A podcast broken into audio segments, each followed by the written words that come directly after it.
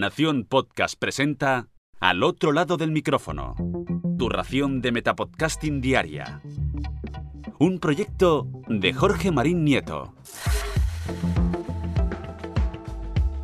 Yo soy Jorge Marín y comienzo la semana con un nuevo lunes podcastero aquí, al otro lado del micrófono.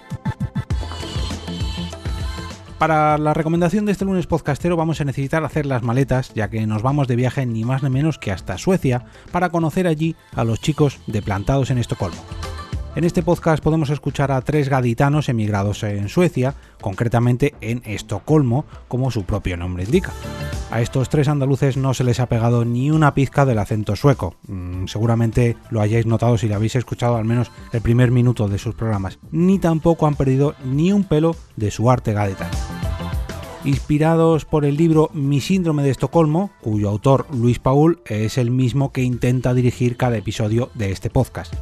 Lo que comenzó como un blog acabó transformándose en un libro donde contaba sus anécdotas en Suecia, y todo esto se transformó una vez más en un podcast.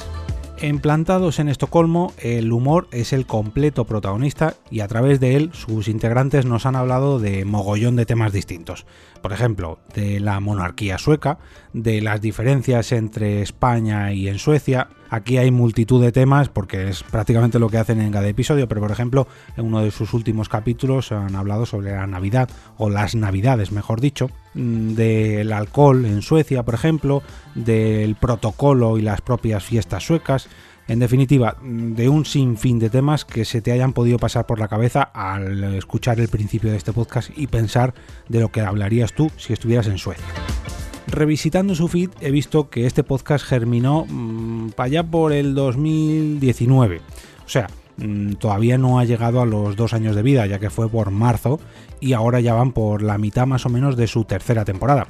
Pero eh, lo curioso no es esto, al fin y al cabo, pues todos podemos empezar y acabar nuestras temporadas cuando queramos, pero es que ya suman 80 capítulos, echad cuentas, en estos dos años, ojo. Y por si esto os parece poco, también hay que destacar una pequeña cosita, un detalle, y es que eh, esto puede parecer algo muy simple o muy habitual, pero no es del todo así. Y es que todos los capítulos de su podcast se pueden ver en YouTube con una producción muy pero que muy cuidada, que es simple, pero como ya digo, está muy pero que muy trabajada.